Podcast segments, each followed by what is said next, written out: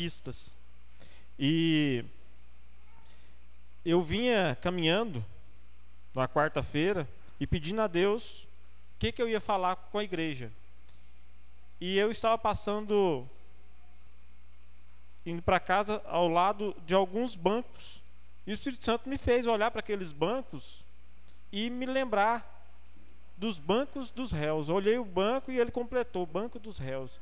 Falei, mas o que, que o senhor quer que eu fale sobre Banco dos réus, Espírito Santo? E aí o Luciano trouxe dois bancos para nós de presente. Ele que montou aquela estrutura lá. Nós estivemos ontem aqui na igreja, fazendo a manutenção geral. Ele veio com, com a ferramenta para cortar os ferros, soldar, pintar. Então ontem a gente passou das sete da manhã até seis horas da tarde aqui na igreja, fazendo esse, montando aqueles banners lá. Glória a Deus. O Wesley teve aqui também na parte da manhã, ajudou a gente, ajudou não, né? Ele pôs as britas, a areia lá no terreno, aqui do lado. Flafi descobriu que tem alergia de carrinho de mão e a par. Nós tivemos que levar ele na UPA aqui, a mão dele ficou, deu duas a mão dele. Eu não sei o que, aconteceu. A junta dele se olhava assim, estava parecendo um papo de anjo, de estufado. Né? Nós fomos lá na UPA, o médico, o médico não, a enfermeira aplicou a injeção nele. Vou falar o lugar não, Flávio ficar tranquilo. Né? Não vou falar o lugar onde foi aplicada a injeção. Mas foi um dia alegre ontem, um dia bom, produtivo. E se você vê aquele irmão que faltou hoje, fala para ele que ele faz falta. A ausência dele deixa um vazio. Né? E a gente conta com todos. Nós somos igreja porque nós estamos juntos. Igreja não se faz com pastor, igreja se faz de ovelhas. Aí sim se estabelece o pastoreio quando tem ovelhas. Amém? O que, que eu quero falar com vocês então sobre banco dos réus? Salmo 75, verso 7. Salmo 75, verso 7. Diz assim: Deus é o juiz. A um ele humilha, a outro ele exalta. Queridos, Deus é juiz. Se tem o juiz, tem uma corte, tem um, um lugar, um tribunal onde há um julgamento. Deus é juiz. E então tem que ter o advogado e tem que ter o acusador. Em 1 João 2:1 a palavra do Senhor diz assim, ó: Meus filhinhos, escrevo-lhes estas coisas para que vocês não pequem. Mas, se alguém pecar, temos advogado junto ao Pai, Jesus Cristo, o justo. Aqui nós já temos um juiz e nós temos um advogado. Agora, cadê o promotor? Aquele que acusa, o acusador. Apocalipse 12, 10 diz assim: E ouvi uma grande voz no céu, que dizia: Agora é chegada a salvação, e a força e o reino do nosso Deus, e o poder do, do seu Cristo. É chegada a força da salvação né, em Jesus. Aí ele fala assim: ó, Porque já o acusador de nossos irmãos é derrubado, o qual diante do nosso Deus, o qual diante do juiz, né? Acusa, acusava de dia e de noite. De dia e de noite. Satanás, o papel dele é te acusar. O papel de Satanás é esse: é de acusar, é de mostrar as nossas falhas para Deus, de falar para Deus que nós não temos condições de ser filhos dele. E aí eu quero pensar com você, mas quem é o réu? Nós temos o juiz, nós temos o advogado, nós temos o acusador tem que ter o réu. Quem vai sentar no banco dos réus? Quem vai sentar? Mateus 7:1 diz assim: Mateus 7:1 vai colocar? Não julguem, para que vocês não sejam julgados. O réu é aquele que quer se fazer de juiz, que julga o outro. Porque aquele que julga o irmão vai ser julgado.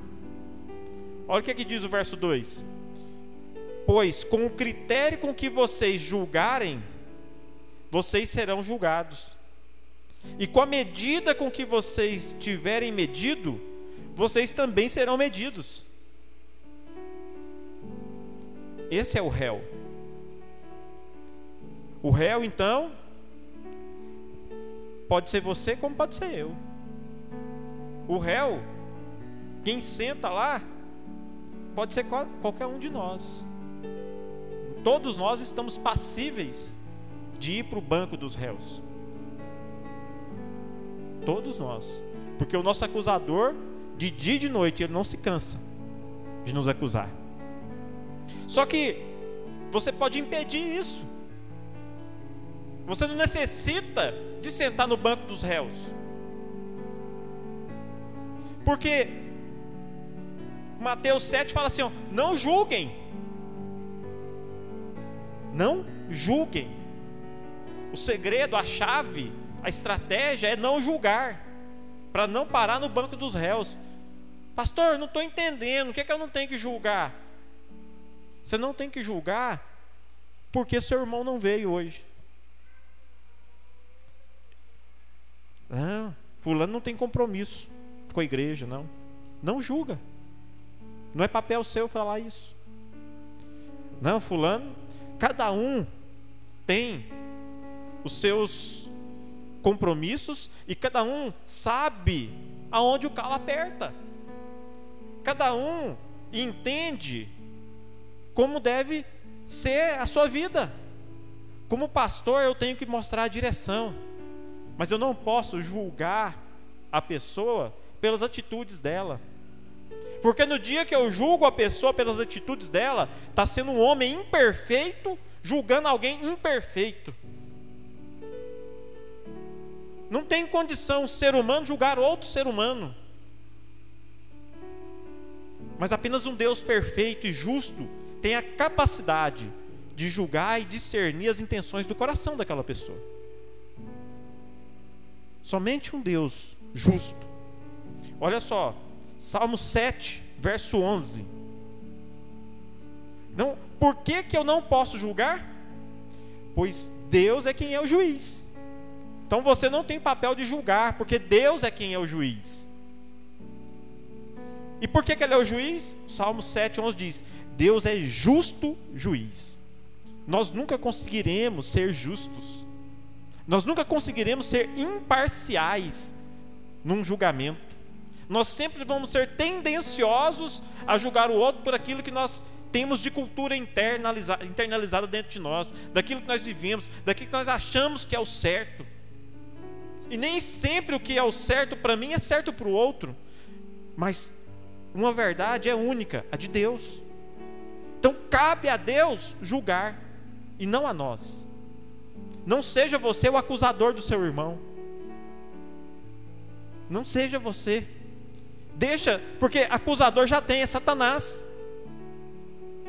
Porque no momento que eu, que eu acuso, eu estou dando legalidade para Satanás me colocar no banco dos réus e me acusar também.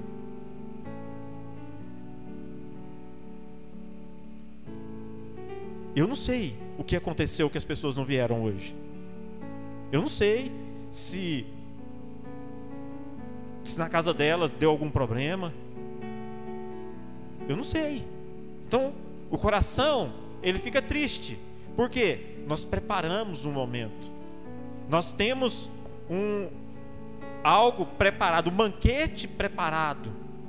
E aí quando você coloca a comida na mesa, as pessoas que deveriam estar na mesa para se sentar e você ter uma comunhão com elas não aparecem. Mas cabe a Deus o julgar, não a mim, porque o banquete eu trouxe. A comida está posta. Agora, o motivo de cada um é pessoal e individual.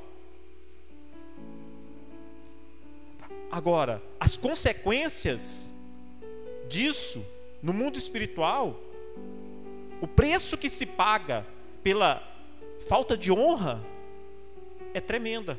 Aí eu tenho que orientar, querido. Quando você faz isso, você está trazendo maldição para a tua vida. Eu não estou julgando, estou, fazendo, estou falando para ela as consequências da atitude dela. São as consequências. Porque hoje nós estamos num grupo pequeno. Nós somos um grupo pequeno. E por sermos um grupo pequeno, todos temos que estar unidos num só propósito. Porque o propósito aqui é de ser igreja do Senhor Jesus. O propósito aqui é de nós expandirmos o reino de Deus na terra. Esse é o nosso propósito. E continuando no Salmo 7, 11. Deus é justo juiz, Deus que sente indignação todos os dias. Eis que o ímpio está com dores de iniquidade, e concebeu a maldade e dá à luz a mentira. Iniquidade. Tem gente que sente dores por conta da iniquidade. O que é iniquidade? Iniquidade é pecado. Só que é um pecado que a pessoa vai fazer para Deus sem autorização de Deus. A pessoa quer fazer a obra de Deus, mas Deus não pediu para ela fazer. Isso é iniquidade. É a pessoa que fala assim: eu não entrego o dízimo da igreja, não, eu faço cesta básica e distribuo. Ele está fazendo para Deus, mas não foi isso que Deus pediu para ele. Deus falou assim: ó, trazei todos os dízimos à casa do tesouro para que haja mantimento na minha casa. Quem estabelece o que vai acontecer com o dízimo é o pastor da igreja, junto com a igreja. Então eu não posso pegar o meu dízimo e falar assim, eu vou transformar em cesta básica. Isso é iniquidade. Iniquidade. Fazer para Deus sem autorização de Deus. Então, muitas das vezes nós estamos vendo pessoas que estão fazendo para Deus, mas Deus não autorizou ela a fazer. O Salmo 68, verso 5, diz assim: ó, Pai de órfãos e juiz de viúvas. Pai de órfãos e juiz de viúvas. É Deus. No lugar santo, no seu lugar santo. Deus faz que o solitário viva em família. Ele está falando assim, ó, vocês têm que congregar. Você não pode ser igreja fora da sua casa. Perdão, você não pode ser igreja dentro da sua casa, você tem que vir para fora, tem que congregar. O solitário viva em família, ele vai pegar aquele que é solitário e vai fazer viver em família. Liberta aqueles que estão presos em grilhões, mas os rebeldes habitam em terra seca. Aí a pessoa não sabe porque que ela está mal, porque que tudo dá errado, porque que a vida não rompe, porque que não prospera vive em terra seca porque é rebelde, não aceita a palavra de Deus. Não aceita por quê? Porque é um homem imperfeito sendo utilizado pelo Deus Todo-Poderoso para ministrar a palavra dele que é perfeita. Então não é a boca que fala que você tem que ouvir, mas é da onde procede a palavra que a boca fala, que é do trono da graça, que é da Bíblia. Então entenda que nem sempre a boca que fala, ela vai ser perfeita. Ela é imperfeita. Mas da onde a origem, o destino que vem, para que destino, para onde vai, é que vai ter o efeito. Aí você fala assim: então eu não posso ser juiz, eu não posso julgar, porque com a medida que eu medi o meu irmão, eu vou ser medido. Então Deus vai falar assim para você: tá bom, então você acha que isso é certo. Você falar que o seu irmão não veio, que a roupa que ele veste está errada, que o jeito que ele anda está errado, aquilo que ele pensa está errado. Da mesma forma, Deus vai te analisar como juiz. Ele vai te medir do mesmo jeito. dentro dessas mesmas coisas que você fala, ele vai trazer uma métrica sobre a tua vida. E aí, está preparado? Então não posso julgar, porque Deus é quem é o juiz. E eu posso advogar, pastor? Não. Mas como assim, pastor? Não posso advogar? Não, porque nós já temos um advogado. Mas você pode ser auxiliar do advogado e fazer petições, orações a Deus. O advogado principal da causa, quem toma conta da tua causa é Jesus. O que você pode é auxiliar ele em orações, pedindo a Deus. Olha o que aqui 1 João 5,15 tem para nos dizer. Esse texto é muito forte. E uma vez, e uma vez que sabemos que Ele ouve nossos pedidos, também sabemos que Ele nos dará o que pedimos.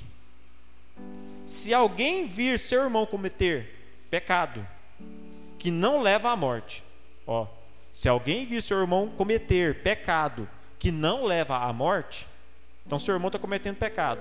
Então ele vai ser acusado, correto? Porque Satanás vai pegar o pecado dele e vai levar diante de Deus. Ore por ele. Você pode interceder por ele. Orar por ele e Deus dará vida a esse irmão que pecou, de maneira que não leva à morte. Mas há pecado que leva à morte. Misericórdia, hein? Há pecado que leva à morte. E não digo que se deva orar por aquele que o cometem. Tem pessoas que nós não temos que orar por elas. Porque o pecado dela foi pecado de morte, que leva à morte. Então, para essas pessoas, não convém que você ore por elas. É só Jesus na causa. Toda injustiça é pecado. Toda injustiça é pecado. Mas nem todo pecado leva à morte. E agora é a parte que eu mais gosto. Sabemos que os nascidos de Deus quem nasce de Deus é filho. Sabemos que os nascidos de Deus não vivem no pecado. Não vivem no pecado, quer dizer que eles não vivem na prática do pecado, mas eles podem pecar, mas eles não vivem na prática. Pois o Filho de Deus os protege e o maligno não os toca. Não adianta o acusador tentar levar a acusação diante de Deus sobre a tua vida, porque Jesus está lá e não permite que o maligno venha ali tocar, que o maligno venha a exercer propriedade sobre a tua vida.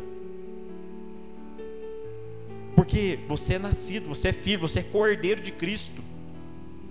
Você faz parte dessa família, Pai, Filho, Espírito Santo. Então, tem pecados, queridos, que a gente não deve orar. E há outros que nós precisamos orar, interceder. Então você não pode ser juiz, você não pode ser o advogado principal da causa. Agora, ninguém precisa de autorização para acusar, você concorda comigo? Ninguém precisa de acusação, ninguém precisa de autorização para ser o acusador. Mas de acusador posso me tornar réu das minhas próprias palavras. Pois é isso que o diabo quer, querido pois a sua acusação contra o seu irmão será o material utilizado diante de Deus contra você. Ele só precisa disso. Que nós ofendamos uns aos outros, que nós acusemos uns aos outros, para que ele possa nos acusar. Salmos 50, verso 4 diz assim: ele intima os céus lá em cima e a terra para julgar o seu povo. Você é povo de Deus? Deus é o nosso juiz. Se você é povo de Deus, ele vai nos julgar. Ele diz: congreguem os meus santos. Está de novo falando. É para ficar junto. Como igreja, nós temos que estar junto. No verso, perdão, no verso 5, é, ele diz: "Congreguem os meus santos, os que comigo fizeram aliança por meio de sacrifícios." Congreguem. Nós temos que permanecer juntos. Verso 14 agora. Ofereça a Deus sacrifícios de ações de graça e cumpra os seus votos para com o Altíssimo. Querido, se você falou, não, pastor, pode contar comigo. Não é comigo que você está fazendo aliança, não. É com a igreja, é com Deus. E se você fala que eu pode contar comigo e você não cumpre, o problema não é comigo, não, é com Deus.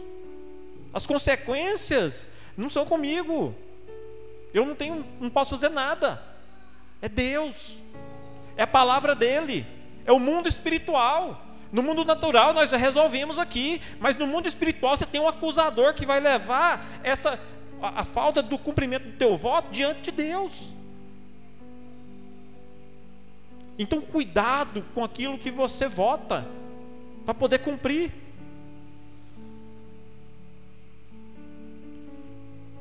Verso 16. Mas ao ímpio Deus diz, porque no meio da igreja existe aquele que é ímpio, existe aquele que ainda não nasceu de Deus. E o que, que Deus fala para ele? De que lhe serve repetir os meus preceitos e ter nos lábios a minha aliança? Deus está falando assim: você vem, congrega, mas de que adianta você vir cá, entregar o seu dízimo, mas você não cumpre o voto da minha aliança? Você fala, mas não faz. Se você odeia a disciplina, verso 17, e rejeita minhas palavras, você vem, fala as coisas bonitas, tá junto e tudo mais, mas você odeia a disciplina. Quando fala para você tem que fazer jejum, você rebela. Quando fala para você tem que fazer isso, você não quer. Tudo você é do contra. Você rejeita as minhas palavras, Deus está falando. Aí o verso 18: Se vê um ladrão, você se torna amigo dele. E os adúlteros, você se associa. É aquela pessoa que todo lugar ela está, ela tem um amigo. Até com os ladrões ele é amigo. Ó, oh, fulano. Não, roubou nada não. Vai consertar. E anda com a pessoa, anda com o ladrão anda com adúltero. Quando a gente fala andar, saiu? Saiu? Aqui. Aí, pronto. Talvez, deixa ele. Então, a questão não é que você não possa ter um, um, um contato com o adúltero, mas você ser amigo dele e ser conivente com ele, falar para ele assim: é mesmo, ainda bem que você largou daquela esposa sua, você está com a outra. Você dá para ele ainda mais liberdade. É disso que Deus está falando. Agora, o verso 19 é que me deixa com muito medo. Porque ele fala assim, ó: abre a boca para o mal e a sua língua tama enganos. Misericórdia. Senta-se para falar contra o seu irmão e difama o filho de sua mãe. Verso 21. Você tem feito essas coisas e eu me calei. Deus está falando: Ó, você tem feito essas coisas e eu me calei. Você pensava que eu era igual a você. Por quê? Você está fazendo e parece que não tem correção nenhuma para sua vida. Você fala mal do irmão e parece que Deus não está trazendo punição nenhuma, parece que Deus está aprovando aquilo que você está fazendo. Você está julgando seu irmão, está falando para ele as coisas e parece que Deus não está nem aí. Então você continua praticando o falar mal, o dizer mal, o julgar. Às vezes o outro não gosta de um tipo de comida e aí você, só para contrariar o outro, você fala: Não, mas eu gosto daquele outro tipo. Às vezes, o Ramon, então, ele traz todo tipo de suco, para não ter perigo de ninguém falar que não gosta de um suco, porque vezes tem de outro. Sabedoria. Porque Vai ter gente que você vai trazer para ela uma água com gás. Ela vai falar assim: ixi, não toma água com gás não. Toma muitas vezes água com gás, mas aquele dia, só para te contrariar, vai falar que não toma. Vai falar que não quer, que não gosta. Queridos, não é assim que funciona. E Deus fala: Você pensava que eu era igual a você, mas agora eu o repreenderei e porei tudo à sua vista. Chegou o dia. Se você pensava que Deus estava calado, Ele não estava. Ele está falando hoje com você e comigo. Porque eu me coloco aí sentado junto com você. Então o mesmo Deus. O me, a, como é que chama lá o negócio, Jairo? A mesma. O mesmo pau que dá em Chico, também dá em Francisco, é isso? É o mesmo chicote que dá em Chico, dá em Francisco. Então, dá em Chico e dá em Francisco. Apanha do mesmo jeito. Nós precisamos entender que as nossas falas, que o nosso pensamento, eles vão trazer juízo sobre as nossas vidas. Por mais que nós sejamos filhos de Deus, o irmão que está do seu lado também é. Então, a gente precisa largar de falar. E nós precisamos amar mais. Nós precisamos acusar menos, ou não acusar, e amar mais. Entender, irmão, por que, que você não foi? Nossa, aí você vai querer julgar, por isso que você não foi? Não, é amar. Amar. Não, mas Deus vai te dar força, da próxima vez você vai conseguir. Você faz falta, nós te amamos, nós precisamos da tua presença lá. Sem você não é a mesma coisa. Não é o que você fala, mas é como você fala a maneira de você falar. Querido, nós não estamos aqui para mudar ninguém. Eu não tenho poder de mudar ninguém. Eu não tenho poder para poder falar para a pessoa: vem, senta aqui, me ouve e aceita tudo que eu estou falando. Eu não tenho esse poder, mas o Espírito Santo tem. Quem nos muda, quem nos transforma é o Espírito Santo. Existe um pessoal de coach aí fora falando que usando técnicas de persuasão para poder mudar a mente da pessoa, não porque para Deus, mas ele quer, ele vai dar ferramentas para você mudar o outro a seu favor. É maligno.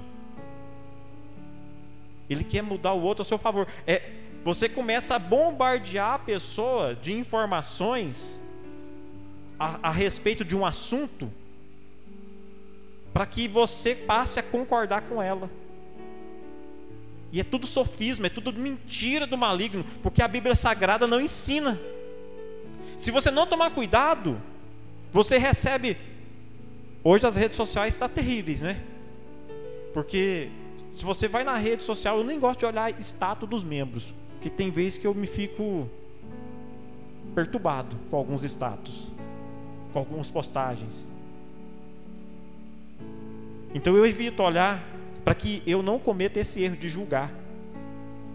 E eu depois ser acusado. Misericórdia, eu não quero. Eu prefiro não olhar. Mas eu já olhei. Confessar o pecado. Mas eu já olhei e fiquei abismado. Fiquei abismado misericórdia. E a gente pensa assim, mas como fulano pode postar um negócio desse? Não parece a pessoa. Não tem a ver, mas é porque nas redes sociais tudo pode, né? E aí você fica meio sem chão. Eu prefiro não falar, mas deixar o Espírito Santo agir e orar. O que eu posso fazer é orar. Se o pecado não é para a morte, eu oro ajudando a interceder. Pronto. E o Espírito Santo vai fazer o resto. É ele que vai tratar. Querido, não exponha a sua vida. Exponha o seu Deus. Mostre o Deus que você serve, que é perfeito. A sua vida é imperfeita. Por mais que você queira mostrar suas ideias, poste palavras que venham da Bíblia. Deixe de postar aquilo que é do homem, que é imperfeito. Porque uma hora ou outra, aquilo que é imperfeito, que é do homem, você vai ser contradizido, vai ser contradito a respeito daquilo. Por mais que aquela verdade para você seja uma verdade irrefutável, mas nem toda verdade irrefutável para o homem, ela vai ser irrefutável para Deus. Porque quando a palavra dele vem, ela discerne entre juntas e medulas. Ela faz uma separação do que é santo do que é profano. E muitas das vezes aquela, aquilo que o, o, o aquele site ou aquele coach está ensinando diverge da palavra de Deus. Por melhor que sejam as estratégias que ele esteja usando, pode divergir da palavra de Deus. E nós temos visto pessoas machucadas dentro das igrejas porque ouvem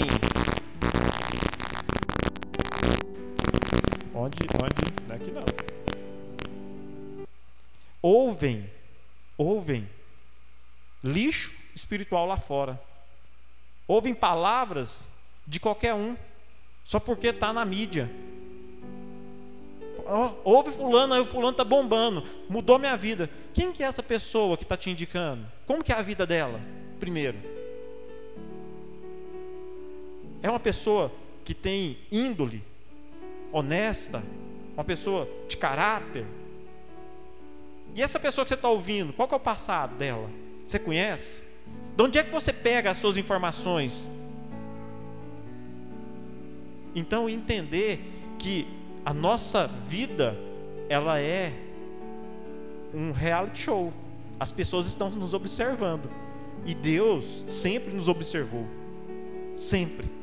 Então entender que nós precisamos entregar nossa vida a Deus e somente a Ele. E eu quero concluir.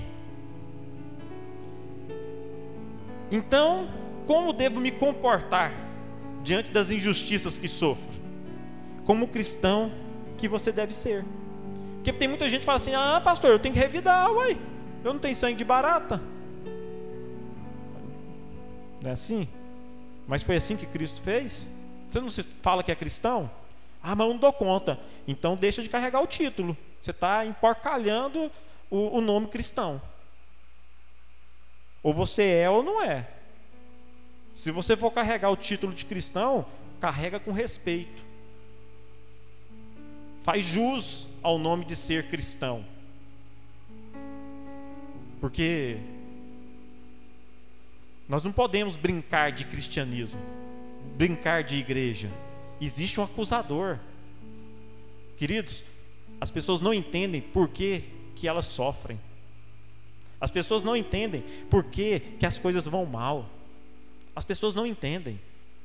Um dia, o Gilberto e eu lá na casa de paz, ele, uma moça perguntou por que, que há então tantos abusos, pedofilia.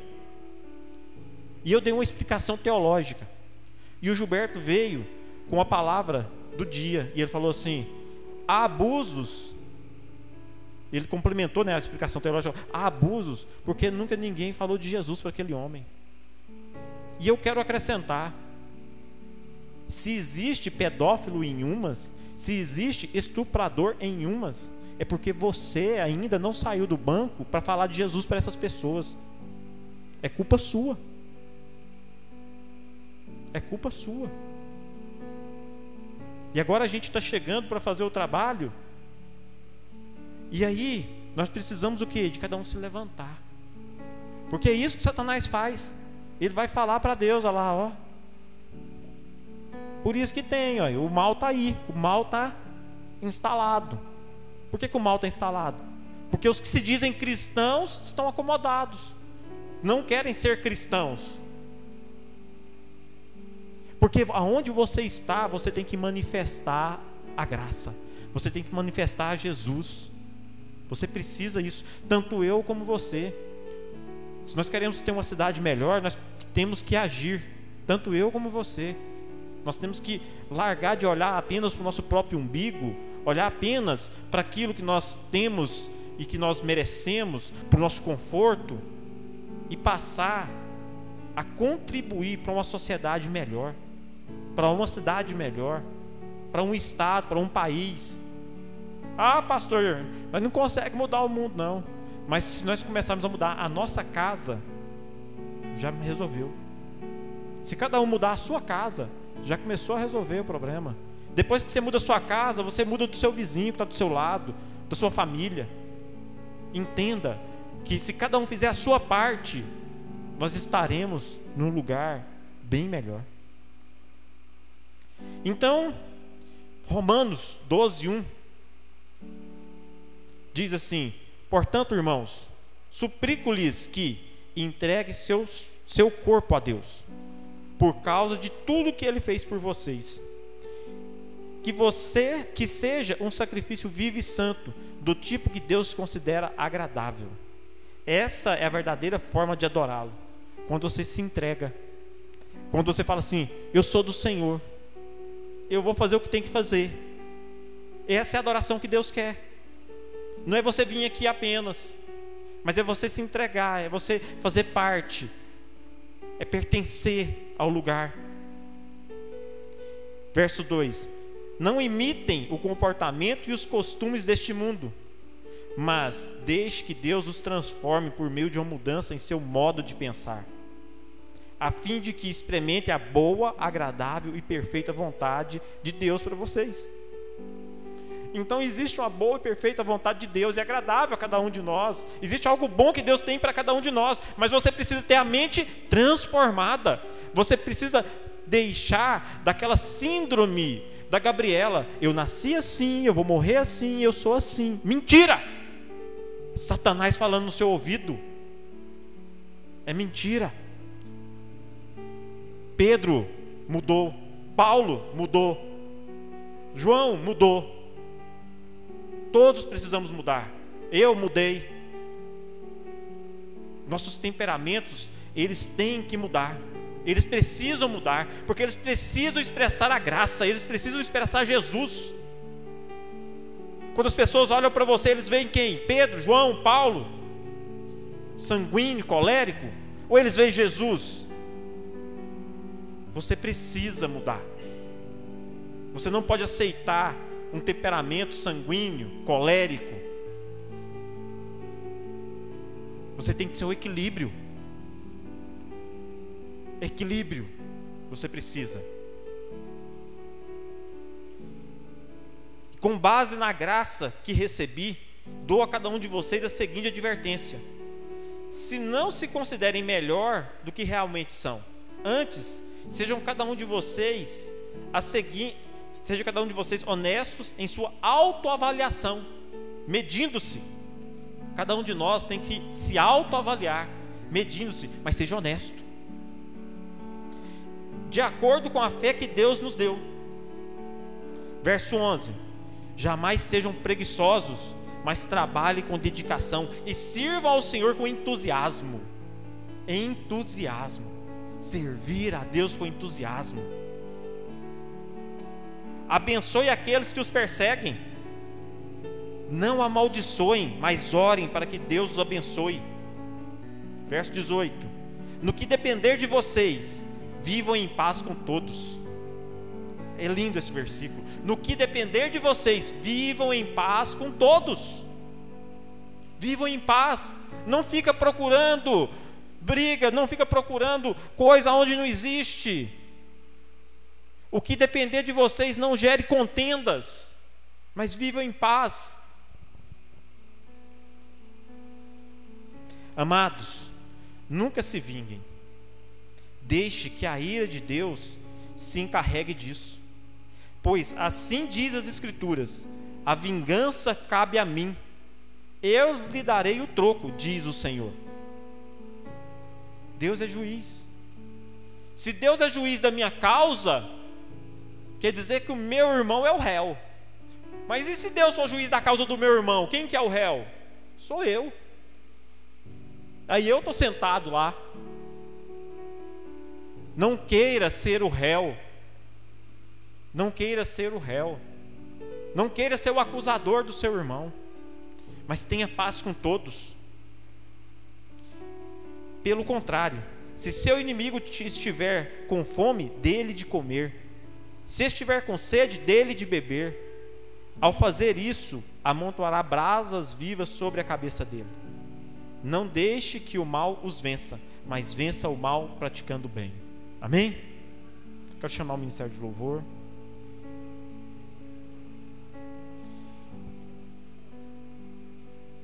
Queridos, a nossa vida, gente, é igual em todo lugar. Se eu for pastor em Itaberaí, em Umas, Goiás, aonde for, nós temos esse tipo de problema, porque é gente. Às vezes mais ou menos. Mas nós somos poucos. Então às vezes mais latente. Às vezes você olha assim, pastor está falando para fulano, falando para ciclano. Não, estou falando para você. Para cada um. Para mim e para vocês. Para nós, essa palavra. Porque eu já fui acusador e ainda me pego acusando. Faz parte da natureza pecadora, mas eu não vivo nessa prática. Mas eu posso, uma hora ou outra, cair. Aí eu me arrependo, peço perdão e Jesus é o meu advogado. Jesus é o nosso advogado. É tempo de se arrepender, porque às vezes você não sabia disso. Talvez você não conhecia o banco dos réus e que você pode ir para ele. Porque da mesma forma que você julga, você será julgado, da mesma forma que você mede, você será medido. Então, queridos, misericórdia das nossas vidas. Misericórdia das nossas vidas. Se preciso for, ande mudo. Mas glorifique a Deus. Agora, existe um detalhe. Você está mudo. A pessoa olha para você, o que, que foi?